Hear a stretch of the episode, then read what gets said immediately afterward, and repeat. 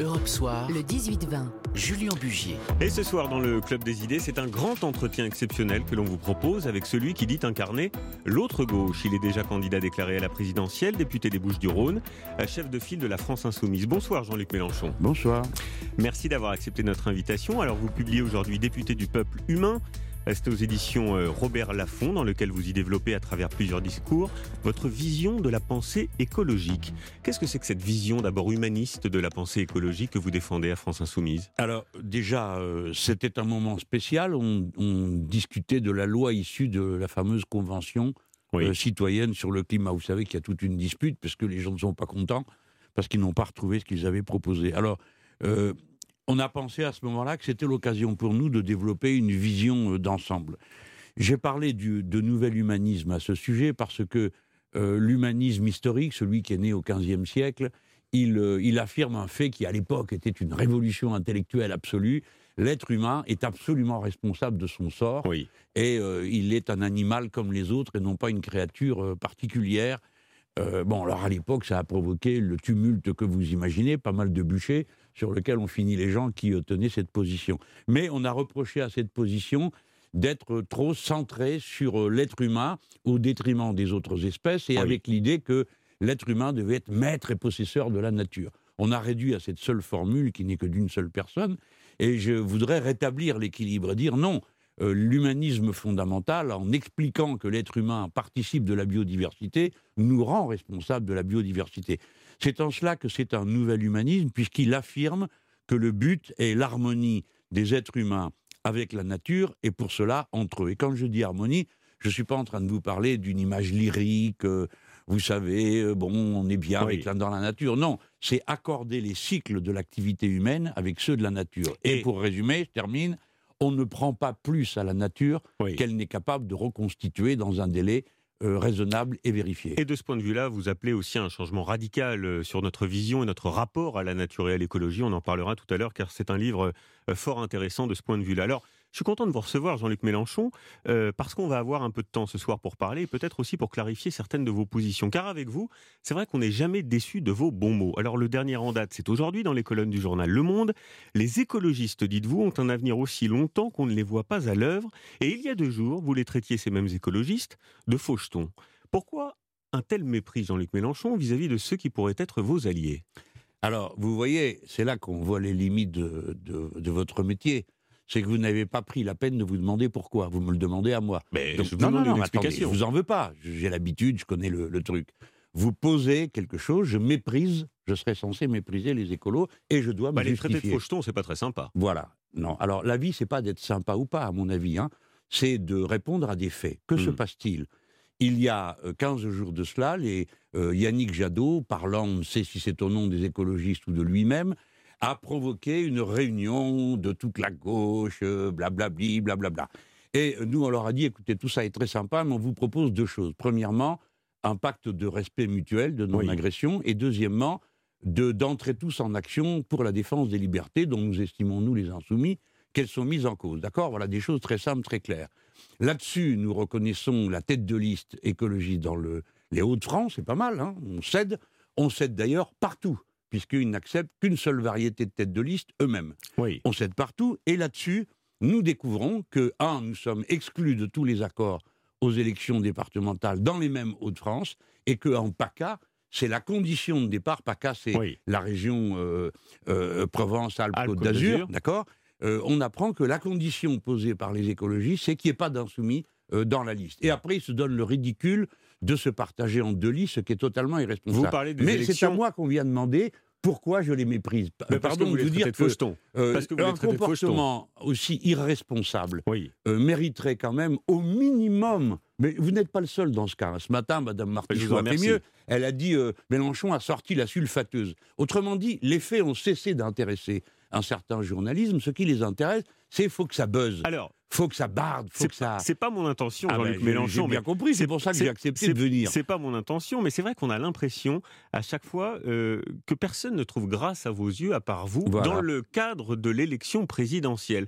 Parce que euh, on semble que vous n'y croyez pas à cette union de la gauche qui avait si bien réussi à, François Mitterrand, que vous avez adulé en son temps en 1980. Non, j'ai jamais adulé personne. Vous l'avez aimé, François Mitterrand Oui, mais oui, mais vous faites la différence entre aduler et aimer ou ça non plus la nuance vous échappe? Pourquoi vous ne croyez pas à cette union de la gauche, Jean-Luc Eh bien, parce que, euh, d'abord, comprenons-nous bien, vous, vous, employez des mots qui sont de, extrêmement durs et, blessants. Vous dites, euh, vous ne croyez à personne à part à vous-même. Mais ce n'est pas vrai, monsieur. Euh, vous dites des choses qui sont totalement fausses. Je crois à un programme. Est-ce que vous arrivez à comprendre ça? On va en parler du programme.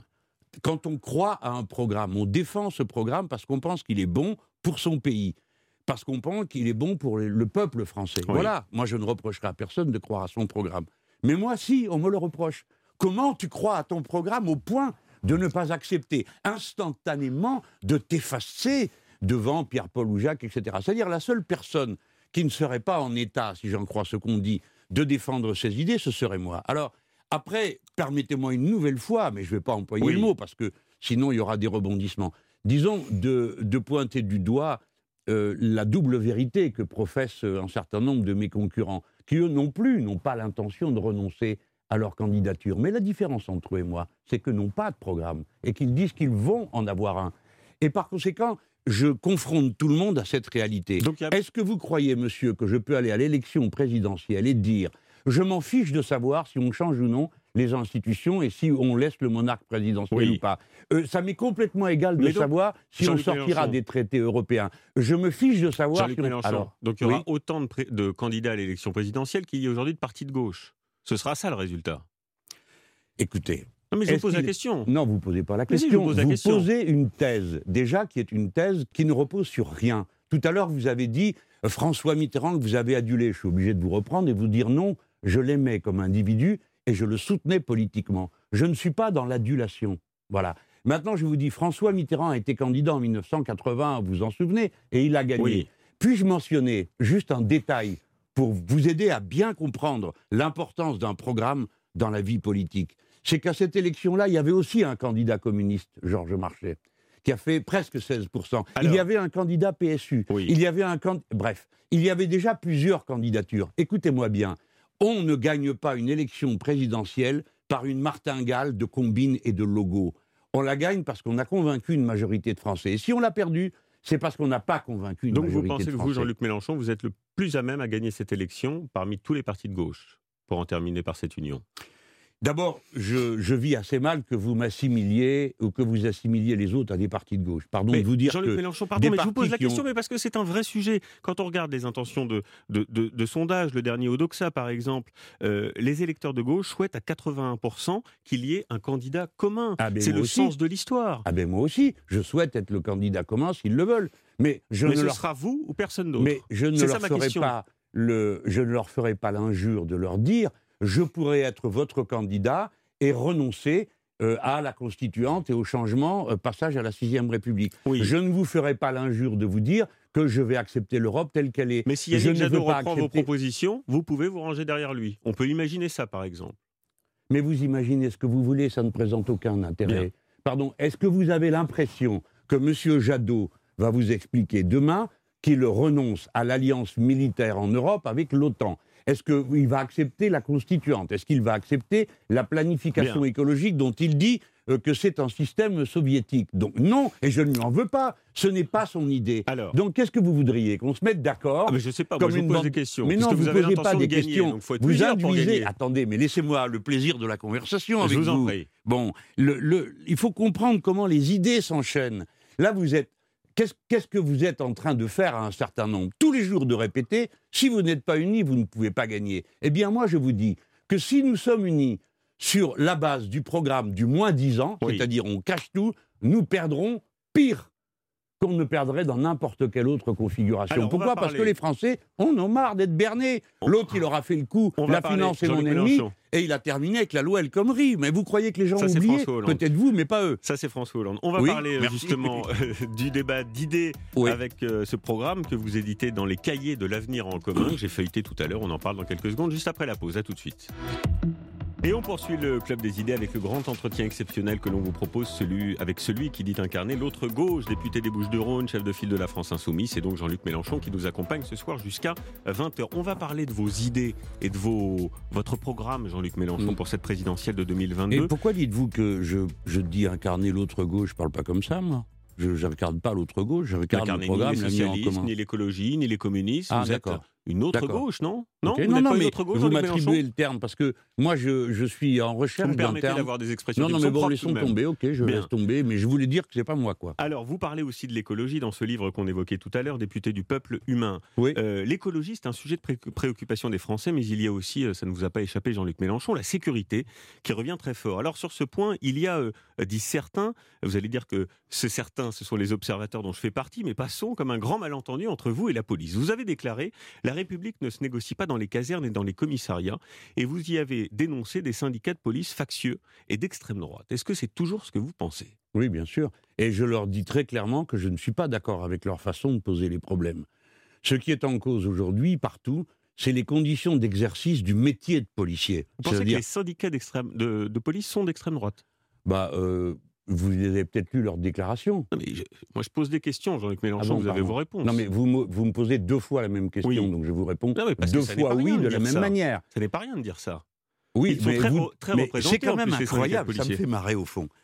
Vous avez un syndicat de police qui dit qu'il veut établir des checkpoints autour des cités et faire des contrôles euh, des personnes pour les empêcher de sortir, et c'est à moi que vous demandez si c'est un syndicat d'extrême droite. Bien, mais il y a plusieurs syndicats au sein de la police. Il y a plusieurs syndicats au sein de la police. Et les autres, vous croyez qu'ils valent plus cher quand ils me menacent, quand ils m'accusent quand ils, ils, nous mettent des cibles dans le dos, vous trouvez ça normal? Vous trouvez normal qu'un syndicat de police menace des juges? Vous trouvez normal qu'un syndicat de police mette le siège devant un parti politique ou devant euh, une, une, euh, une télévision? Vous, vous, trouvez tout ça normal? Non, mais je vous pose la question parce que une autre époque. je vous pose la question parce ben, que moi je trouve pas ça normal. Parce que et je pense que les taux policiers, de participation aux élections euh, professionnelles de la police, c'est 83 Donc à travers les syndicats de policiers, sont les policiers directement que vous attaquez, Jean-Luc Mélenchon.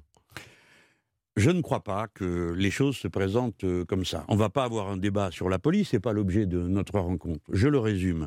Je pense que la question qui est posée, c'est celle des conditions dans lesquelles s'exerce le métier de policier. Je pense que c'est une erreur euh, de euh, débarquer dans des endroits qui sont difficiles, sans aucun renseignement pris à l'avance, parce qu'on va au-devant de grands embêtements, et c'est ce qui s'est produit. Ça peut aller jusqu'au meurtre. Je pense que c'est une erreur euh, quand quelqu'un, une femme vient se plaindre euh, et dire qu'elle est menacée par quelqu'un qui est en prison et qui vient d'en sortir, de ne tenir aucun compte de sa plainte. Examiner les conditions dans lesquelles s'exerce le métier de policier est une nécessité. Si l'on veut à la fois empêcher que les policiers soient victimes d'agressions, mais également, car c'est la mission principale, que la population soit correctement protégée. J'en ai assez de cette escalade permanente, cette surenchère permanente où, euh, euh, au premier incident, tout le monde grimpe au rideau et on ne peut plus parler de rien tranquillement et sereinement. Les questions de police, comme les questions militaires, c'est curieux, vous ne m'en parlez pas, mais je vais quand même vous en parler. Les militaires sont à 90% ou à peut-être même 100% d'actifs pas d'accord avec les prises de position politiques d'une poignée d'énergumènes qui sont encouragés. On ne sait pas combien ils sont d'ailleurs, puisqu'ils sont anonymes. Voilà. En plus d'être des factieux, ce sont des lâches. Mais si vous ne vous rendez pas compte que l'intérêt de la République est que l'usage de ces forces qui sont investies de l'autorité soit bien encadré pour que tout le monde se sente à l'aise dans l'exercice du métier, mais que les droits et libertés soient respectés. Alors, enfin, je, ne crois rien, mais je relais des propos euh, de personnalités politiques, comme Bernard Cazeneuve, par exemple, l'ancien ministre de l'Intérieur, qui dit ceci à propos de vous. Quand je vois des responsables publics théoriser en permanence la consubstantialité de la violence à la police, expliqué dans des manifestations organisées par des groupes qui promeuvent en permanence le communautarisme, que les institutions de l'État qui euh, incarnent l'autorité dont on parle sont destinés à les humilier, à les discriminer, il ne faut pas s'étonner qu'il y ait une forme de violence qui se répande dans la société. Ça pose d'ailleurs votre, la question de votre rapport aussi à la, laïcité. Est-ce que vous acceptez qu'on en dise un mot? Parce que c'est vrai que certains de vos propos ont jeté le trouble. Par exemple, sur euh, l'islamophobie, alors qu'il n'y a pas si longtemps, en 2015, vous disiez « je réfute le terme d'islamophobie ». On a le droit de critiquer l'islam. Et c'est sain dans notre démocratie. Alors, vous m'interrogez sur quelle saloperie? D'abord celle de Cazeneuve ou la vôtre? je vous pose non, mais des questions, de dans vos questions. Non, mais c'est pas sérieux.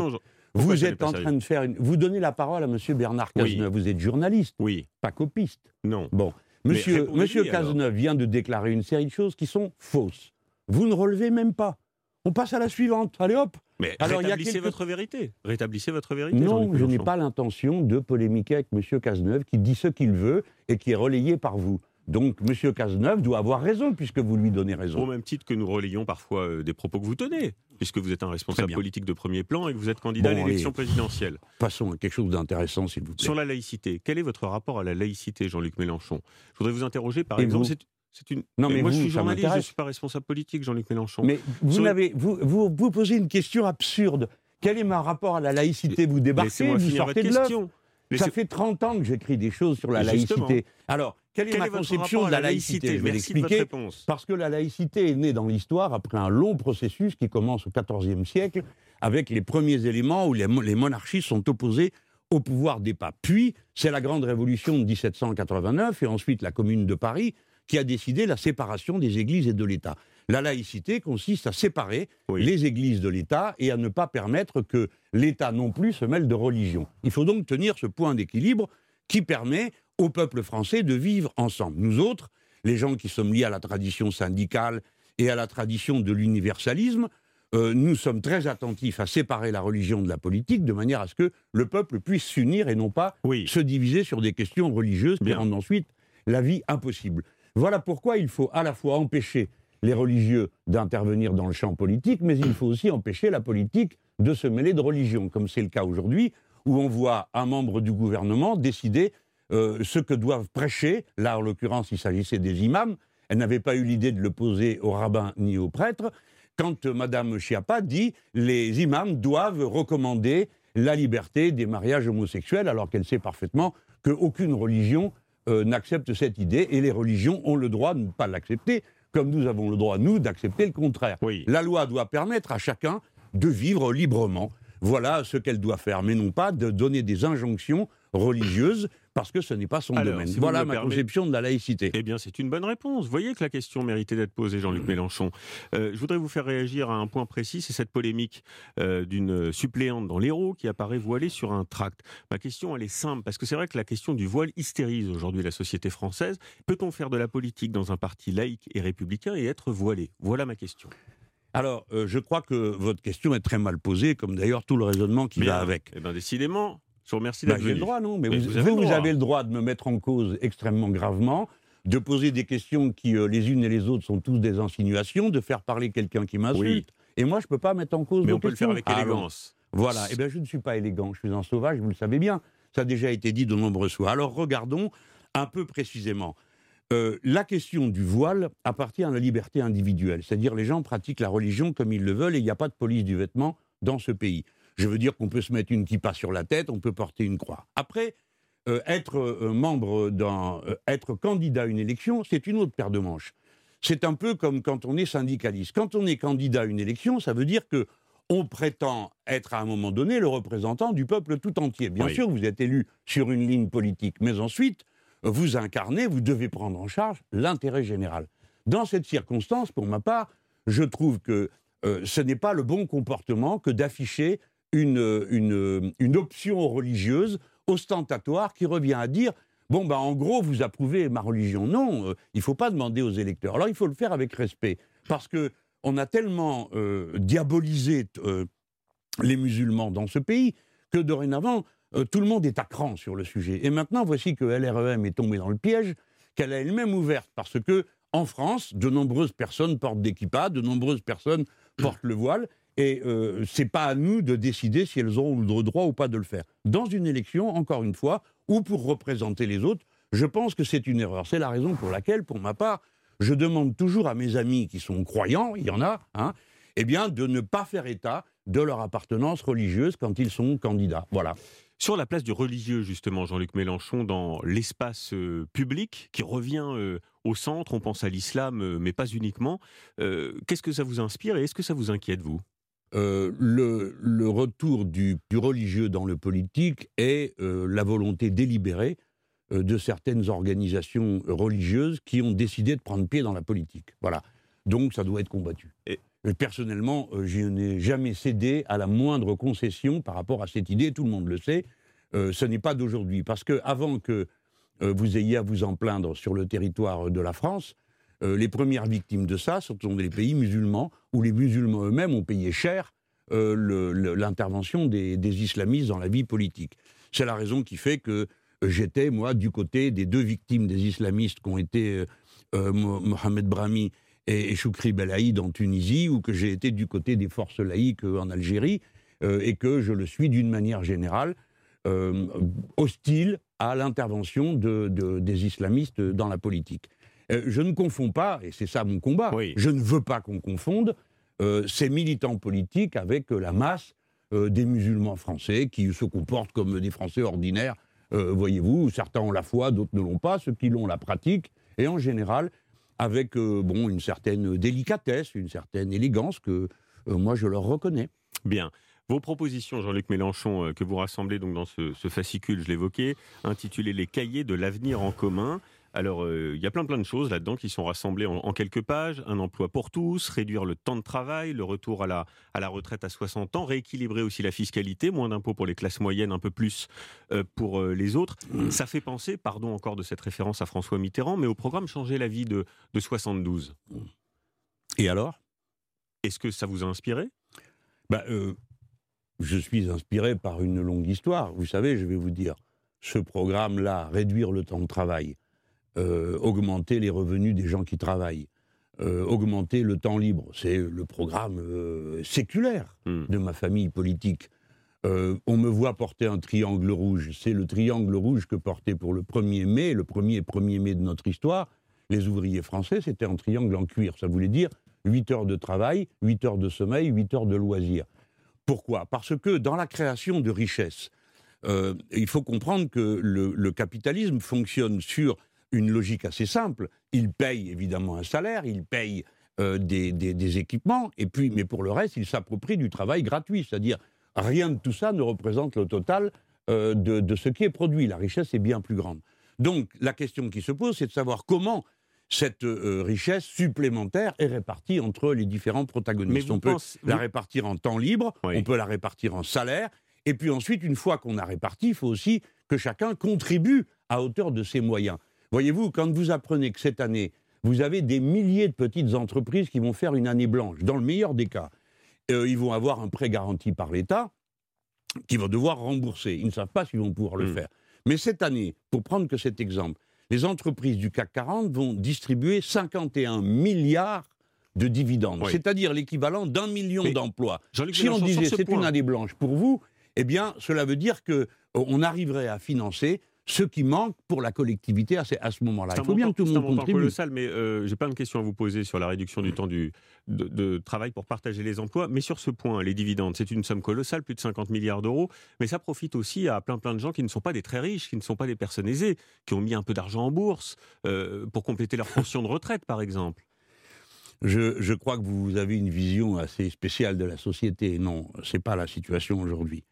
Euh, les actionnaires du CAC 40 ne sont pas des petits porteurs euh, qui ont mis quelques sous. Euh, qui ont mis quelques sous. C'est pas de ça dont on parle. On parle de fonds qui investissent des sommes considérables. la répartition se fait d'une manière qui est extrêmement concentrée. Et pardon de vous dire que c'est pas sérieux. quoi. Il n'y a pas de petits porteurs. Dans, les actionnaires du CAC 40, il n'y a pas de petits porteurs, il n'y a pas de petits retraités, il n'y a pas de petits actifs. Bien sûr qu'il doit y en avoir, monsieur. Je sors mon mouchoir pour pleurer avec vous. Non, mais je vous pose la question, Jean-Luc Mélenchon. Euh, J'ai compris que... vous me posiez une question innocente et bienveillante qui permet d'éclairer le débat et de faire comprendre ce qu'est le fonctionnement d'une économie. Sur la réduction du, temps de travail, de quelle manière et quel est le, bon volume euh, de temps de travail par semaine Alors, d'abord, commençons. Ne prenons pas les choses par le petit bout de la lorgnette. commençons par les voir dans le contexte dans lequel on est. En un mot, on parle souvent de changement climatique. Ce qui est peu perçu, c'est qu'il est commencé, qu'il est irréversible et que nous entrons dans une ère d'incertitude permanente. C'est-à-dire, des événements vont surgir auxquels nous ne sommes pas habitués. Il faudra donc y répondre par une mobilisation de moyens humains et de moyens euh, financiers. C'est donc à cette mobilisation-là qu'il faut faire face. Il y a dans ce pays des millions d'heures de travail nécessaires, mais qui ne sont pas financées aujourd'hui et qu'il va bien falloir euh, Sur quel financer. d'emploi, par exemple? Pardon? Sur quel type d'emploi, par exemple? Euh, De toutes sortes. Depuis, je vais vous prendre les choses les plus banales, encore que euh, tout est métier et tout est technique.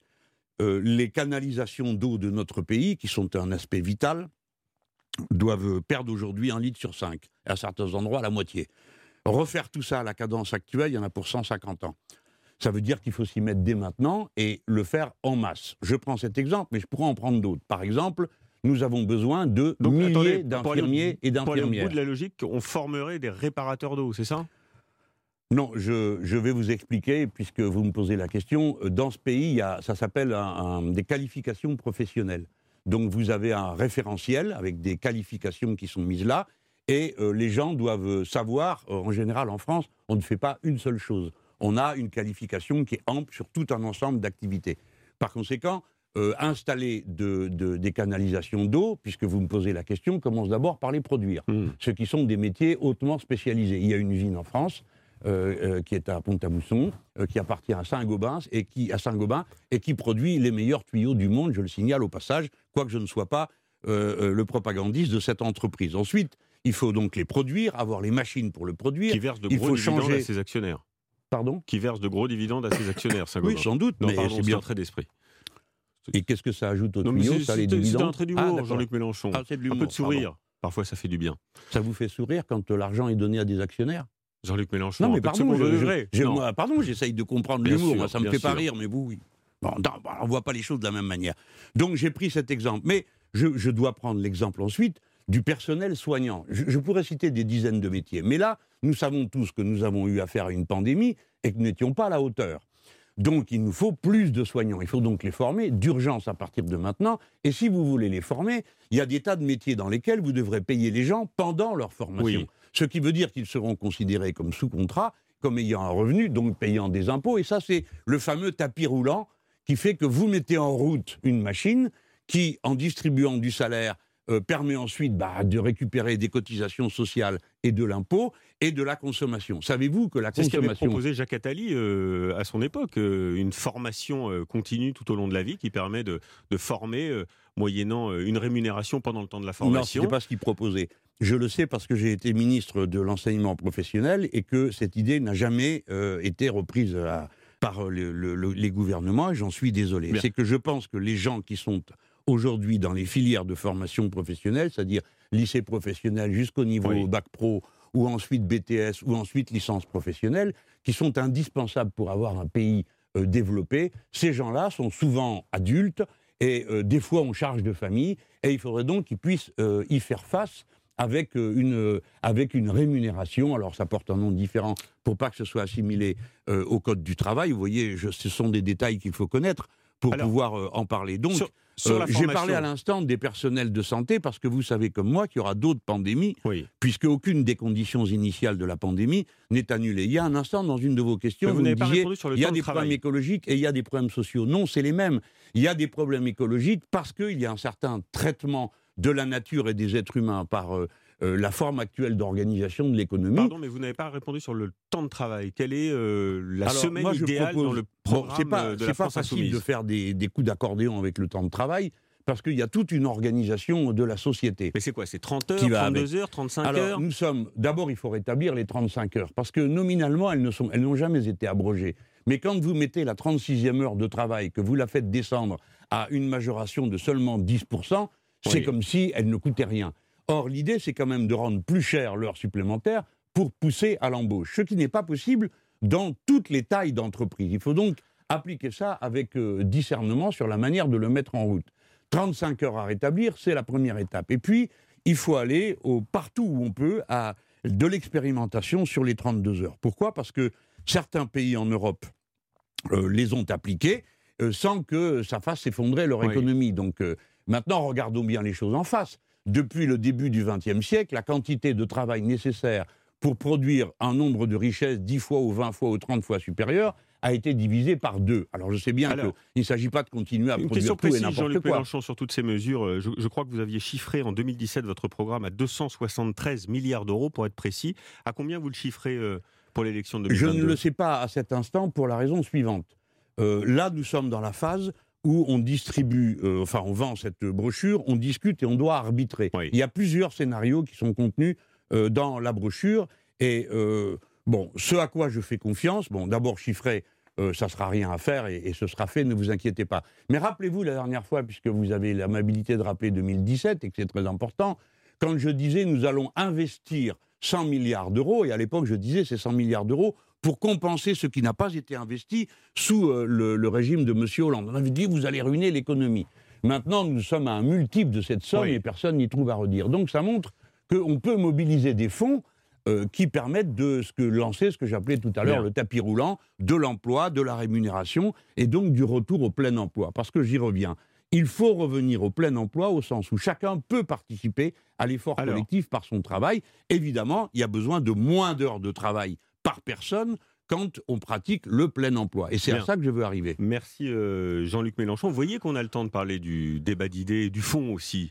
Euh, malgré un, début euh, d'interview un peu rugueux. ma dernière question, parce que le temps file évidemment, si vous étiez président de la République en mai prochain, en 2022, quelle est la, la première mesure que vous prendriez?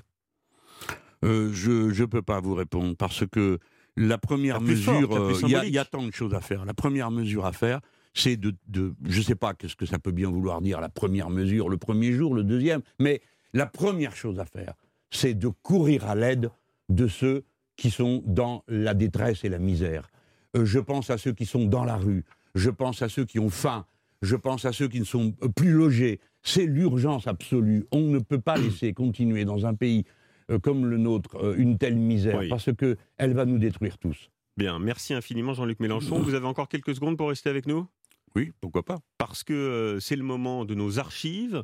Euh, tous les soirs à cette heure-ci, nous avons une pastille qui s'appelle Le Jour euh, trois minutes pour comprendre quand le passé éclaire le présent. C'est hier que le général de Gaulle est mort. Finale de Coupe du Monde Moi, président de la République. Aucune femme ne recourt de gaieté de cœur à l'avortement. Bien ce week-end alors, c'est un hasard, Jean-Luc Mélenchon, si euh, nous parlons ce soir de Margaret Thatcher, mais c'était le 4 mai 1979, c'est pour ça que je voulais votre réaction à l'issue de, cette rubrique. Il y a 42 ans, euh, Johanna Chabas, bonsoir. Bonsoir. Une femme est pour la première fois dans l'histoire moderne la dirigeante d'un pays européen. Margaret Thatcher devient Premier ministre du Royaume-Uni. Oui, le 4 mai 1979, Margaret Thatcher marque l'histoire dans un tailleur bleu électrique avec une coiffure toujours impeccable qui ne bouge pas d'un millimètre. Elle fait son premier discours en tant que Premier ministre sans jamais parler du fait qu'elle est une femme. À l'époque, elle ne veut pas mettre ça en avant. Au contraire, elle souhaite être traitée comme n'importe quel autre Premier ministre. C'est bien sûr le plus grand honneur qu'il peut arriver à un citoyen dans une démocratie. Maintenant que l'élection est finie, rassemblons-nous et battons-nous pour servir et renforcer ce pays qui nous rend si fiers. Alors, Johanna, ce destin de, Premier ministre, ce n'était pas gagné pour Margaret Thatcher. Non, du tout. Au début de sa carrière, elle est jugée trop stricte, pas assez à l'aise en public. Ses discours, qui manquent cruellement d'humour, ne passent pas. Sa voix aussi est considérée comme très désagréable. Chose étonnante à l'époque, elle prend donc des cours de diction par l'intermédiaire de l'immense acteur Laurence Olivier, rien que ça. Et Margaret Thatcher mène une campagne très moderne, comme l'analyse Jean-Pierre Joulin pour Europe 1. Une campagne à l'américaine orchestrée par la meilleure firme de relations publiques britannique, un budget de près de 3 milliards de centimes, des cours de diction et de maintien, tel est en partie le secret de la victoire ce matin de Mme Thatcher. Paradoxalement, la conservatrice Margaret Thatcher, la dame de fer aux idées extrêmement libérales, est vue comme un renouveau dans ce pays en pleine crise économique, politique et sociale depuis plus d'un an. Mais elle ne gagne qu'une majorité de 40 sièges. À l'époque, tous les commentateurs de la vie politique britannique pensent même que Margaret Thatcher va vouloir être plus prudente. Le succès des conservateurs et non leur triomphe devrait inciter Mme Thatcher à préférer une évolution lente de la politique du pays plutôt que les transformations radicales qu'elle avait laissé entrevoir. Eh bien, c'est loupé. Margaret Thatcher n'a écouté qu'elle-même et elle suivit son programme à la lettre, avec une libéralisation de l'économie, moins de dépenses publiques, des privatisations, des conflits ouverts avec les syndicats. Moins d'un an après son élection, Margaret Thatcher connaît déjà des émeutes dans tout le pays. Rarement un Premier ministre britannique aura connu autant d'ennuis, voire d'insultes, en si peu de temps. Alors qu'elle se débatte avec une grève de la fonction publique et un arrêt de travail prochain de tous les employés du gaz, sa cote de popularité est au plus bas, elle fait néanmoins préparer un projet de loi déjà fort contesté qui punirait d'amende sévère les parents dont les enfants seraient responsables de violences sur la voie publique. Des manifestations qui continueront d'ailleurs pendant toute sa carrière, mais qui ne l'empêcheront pas de rester 11 ans au pouvoir. Oui, 11 ans, soit trois mandats de Premier ministre, un record dans l'histoire moderne du Royaume-Uni. C'est une période de transformation pour le pays. Londres devient une place financière majeure, le PIB remonte, mais Thatcher, c'est aussi un chômage qui explose, des syndicats qui perdent leur pouvoir, c'est 22% de la population sous le seuil de pauvreté, 9 points de plus qu'à son arrivée à la tête du pays. Margaret Thatcher a en fait divisé le Royaume-Uni jusqu'à sa mort, où certains l'ont pleuré quand d'autres ont exulté de joie. Merci euh, Johanna Chabas. 11 ans au pouvoir, ça fait rêver euh, Jean-Luc Mélenchon? Non, euh, Madame Thatcher est un cauchemar. Elle a été d'une violence absolue contre les travailleurs anglais, elle a ruiné son pays, l'industrie a été détruite, et si le PIB a progressé, c'est exclusivement parce que ce qu'on appelle les services, c'est-à-dire essentiellement la place économique et financière, a... non, cette femme est un désastre. A-t-on souvent vu Elle a ouvert une période, d'ailleurs, qui n'est toujours pas close, d'ultralibéralisme. Elle a donné les exemples détestables. La seule chose que vous vous en souvenez de ce moment de son élection avec elle, c'est la détermination à appliquer le mien de programme. vous vous en souvenez de ce moment de son élection? Vous vous souvenez euh, euh, comment vous l'aviez ressenti oui, Surtout de, de, la détresse, euh, parce qu'on avait fait des caisses pour aider les mineurs anglais qui sont restés un an en grève dans des conditions affreuses. On n'avait jamais vu ça. L'Angleterre était le berceau des droits sociaux, parce que c'est là qu'il y a eu les premiers trade unions, le premier parti lié aux syndicats, etc. Donc on était tous soufflés d'une telle violence. Merci infiniment Jean-Luc Mélenchon de vous avoir prêté au grand, euh, au grand entretien d'Europe Soir. Merci à vous. Europe 1, Julien Bugier.